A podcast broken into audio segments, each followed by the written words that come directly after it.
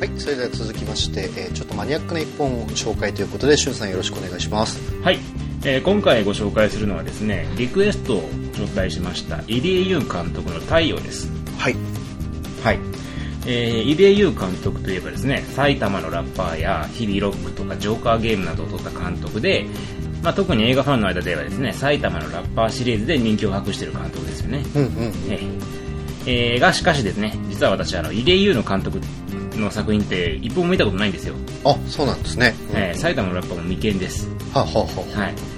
なのであの入江優監督の過去作との比較とかあの監督性を踏まえてのお話とかはできませんのでご了承ください、あはいはい、もう正直ですねリクエスト受けた時ももう正直どうしようかなと思ったぐ らいなのでもうできるかな俺と思ってまあでもとりあえず鑑賞したんでね、まあ、今回はその感想をお話ししていこうかと思いますなるほどはい、はいで、えー今回ですね非常に短めになっていますうんただまあその理由は後ほど説明しますので、はいえー、多分まあ10分ちょっとで終わるんじゃないかな、はい、短めになっていますだいぶあはいはいはいはい。ではまず映画のストーリーから。はいえー本作の舞台はですね、バイオテロによってウイルスが蔓延した世界で、うんえーほとんどの人間が死んじゃった世界ですね。うで、生き残った人類は、ノクスというのと、キュリオっていう2つの人種に分かれるんですよ。うんノクスっていうのは、ウイルスに適応して、若く健康で知能指数が向上した、まあ要するに新人類みたいな感じなんですけども、うん代わりにですね、太陽の下では生きることができなくなった人間たちなんですね。うん太陽の下に出るとあのジューってこう焼けちゃうんですよほうほうほうはいで一方キュリオというのは、うんえー太陽の下で生きられるんですけども、えー貧しくですねノクスに管理されながら生きる旧人類ですね、うんうんうんえーあのウイルスとかの適用もないからですね、うんそのノクスたちにこうなんか医療制度医療的なことを受けないといけないとうんそういうまあ管理された旧人類がノクスです、はいでこの2つの人種はですね住む場所も別々でノックスはですね非常に最先端の美しい都市に住んでてキュリオはですね寂れた田舎町に住んでるはいとでそんな中ですね神木隆之介演じる、えー奥寺哲彦これキュリオなんですけども、うん奥哲彦はですね日々ノックスになることを夢見ながら生活をしていますうんうんというのもですねこの抽選で選ばれた20歳未満のキュリオはノックスへの転換手術を受けることができるんですよねうんうんで、えーその手術を受けるために哲彦はですね幼馴染の、えー、ゆい女の子のゆいという女の子がいるんですけどもお前絶対立候補なんかすんなよって言うんですようんでこのゆいというのが門脇麦演じる村の娘でノックスのことを毛嫌いしてるんですねうんえーなんでかっていうと実の母親が父と娘を捨ててノックスの転換手術を行ったからなんですようんえーそのカットノックスになってノックスの町に行っちゃったんですよね娘と旦那捨てて、ほうほうだからノックスなんて嫌い太陽の元を歩けないノックスなんてなりたくないっていう否定を続けるわけですねだからもうキュリオとしても村に残っていきたいわけなんですようんうんで、えーまあ、そんな中でですね哲也はですねもうなる気満々なわけですねノックスにだって村で立候補したい人誰もいないわけですからうんうん20歳未満って3人しかいないんですけどうち2人は別になりたくないって言ってるから自分しかなれなるのは立候補する人間いないから絶対なれると思ってですねうんもうノックスになる予行練習をするんですね、うんえーでそれ何かというとノックスの街にはですね、まあ、ゲートがあるわけですよ立ち入り禁止のゲートがでそこで門番をしている若いノックスがいるんですけどそこに毎晩毎晩会いに行くんですね、まあとえー藤田っていうんですけども藤田の元に通うんですよで要するに知り合い作って将来に備えようとするわけですうんうんで、えーまあ、そんなことをしながらですねこうお互いの道を歩もうとする主人公たちなんですけども、うんえー残念ながら事態はそううまくいかなくてですね、うんえー村の困窮ですとか種族間の圧力ですとか、えー大人たちの考えとかさまざまな障害がこう若者たちの歩みを邪魔してくるんですねほうでこの中若者たちの行き着く未来とはどういうものなのかっていうそういった作品になってるわけです、まあ、要するにあの SF と青春ものを融合させた作品になってるわけですね、うんうんはい、で、えーこの作品見どころなんですけどももうまずはもう役者陣の演技ですもうこれはですねもうとにかく端々までキャストの演技っていうのもめちゃめちゃすごいですね光ってますねあの主人公の神木隆之介さんはですねもう若者の葛藤を巧みに表現してますし、えー門脇麦さんもですね大人にならなければならないっていう思いとそれを妨げる周囲への抵抗っていうのをまあ見事に演じきってますねうんうんであとその周りの大人たちの演技も素晴らしくてもう特にですね古舘寛治さんうんあこの人の演技はすごい、うんあのー、ゆいのお父さん役なんですね、うんうんでこう村の中でいながらですねこう村の状態とかを見ながらこう娘とどう接していいかとかですねあとお母さんのこともあるしとかで非常にもう悩ましいお父さんなんですよ悩み絶えないんですねこのお父さんうんでそういうふうでね非常にいろんな葛藤や苦しみとかを見事な演技で表現している古舘寛治さんの演技を忘れられないですね、ほうほううん、であとですねちょい役なんですけど鶴見慎吾さんほこうれいいですねおう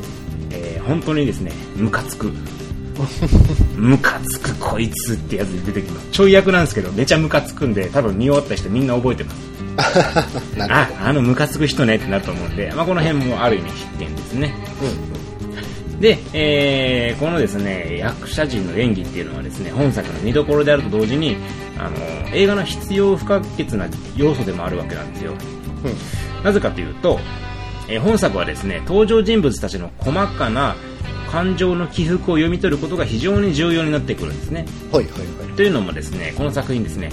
えー作品のテーマ性というものをあらゆる側面において見出すことができる、まあ、非常に奥深い作品なんですうんうん非常にいろんな側面からこの映画を見ることができるんですね、うんえー例えばですね本作をノックスとキュリオの関係性を鑑みて人種差別の映画としてまあ撮ることができますとね、はいはいはい富裕層と貧困層の話というふうにして撮ることもできますし、はいあとですねこの監督入江優監督はですねリチャード・マシスンが書いた「アイ・アム・レジェンド」を参考にしたっていうふうにも述べているんですようん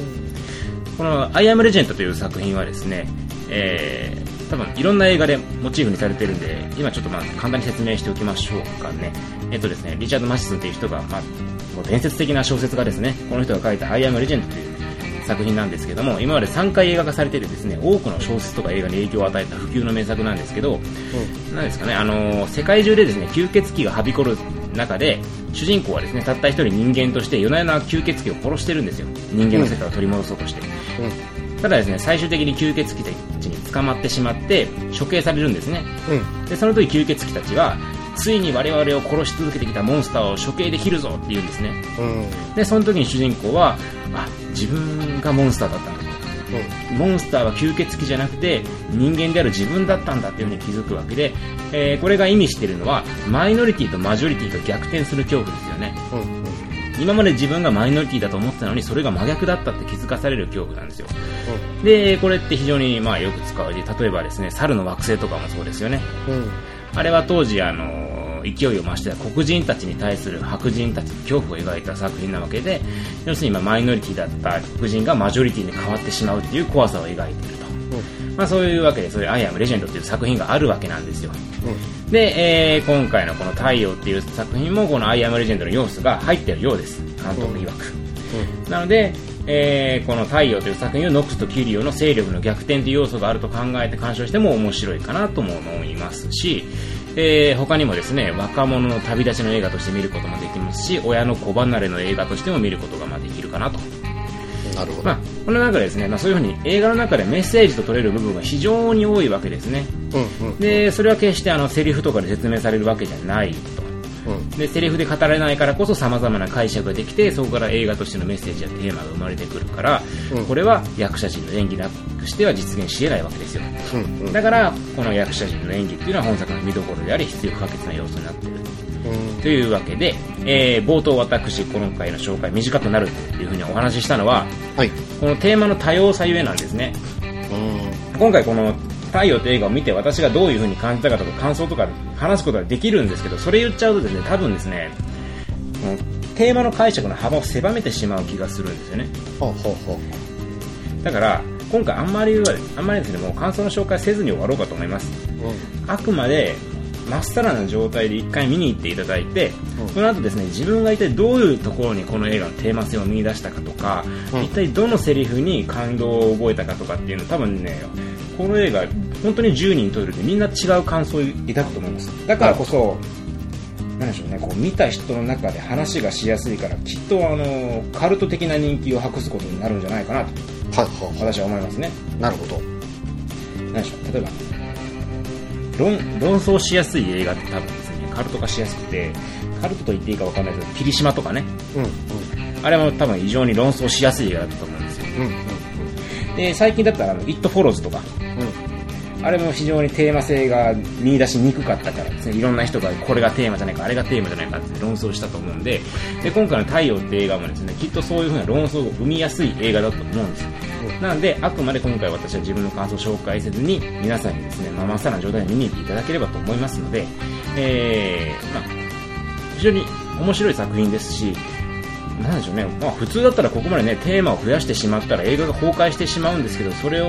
させない監督の手腕っていうのは見事ですよねなるほどはいなんで、まあ、ぜひともじっくり鑑賞してですね本作がか、まあ、観客に伝えたいメッセージとかあとですね「太陽」っていうタイトルが何を意味しているのかっていうことをまあですねぜひとも見出していただけたらなと思うわけですね、えーきっとですね見終わった後はですね苦しさと感動が残るはずですうんなるほどえー非常に苦しい映画ですので、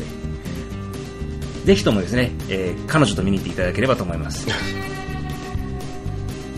なるほどおすすめですねそうですね、非常に、あ、でも非常におすすめですよ。めちゃめちゃ面白かったです。うんあのーなんでしょうね、あんまり自分青春ものって好きじゃないんですけど、うんうんうんなんかあの暗いだけでなんか陰鬱な苦しい若者を淡々と描く作品ってあんま好きじゃなかったんですけど、今回そんなことなくて、うんなんでしょうね、SF っていう、SF っていう、なんですか、そのフィクション性が結構ですね、カンフル剤となってるというか、緩和してくれてるというか、重いテーマに若干の柔軟剤を加えてくれてる感じがするんでですね。はいはいはいはいでありながらも、SF でありながらも、我々の生活の延長線上でもあるっていうところが、まあ面白いところなので、うんまあこの辺は本当に見に行っていただいて、自分の目で何がメッセージなのかを確認していただければと思います。はいなるほどはい、というわけで、えー非常に紹介が遅くなってしまったので、もう劇場公開ほとんど終わってると思いますので、はいえ DVD ーを 皆さんそうですね、DVD 待ってください。田舎だったらそろそろ始まるのかな 秋田はそもそもやりません残念でした。 はいじゃあ皆さん、えー DVD でぜひともですね、DVD の発売を待って、えー鑑賞していただければと思います。はい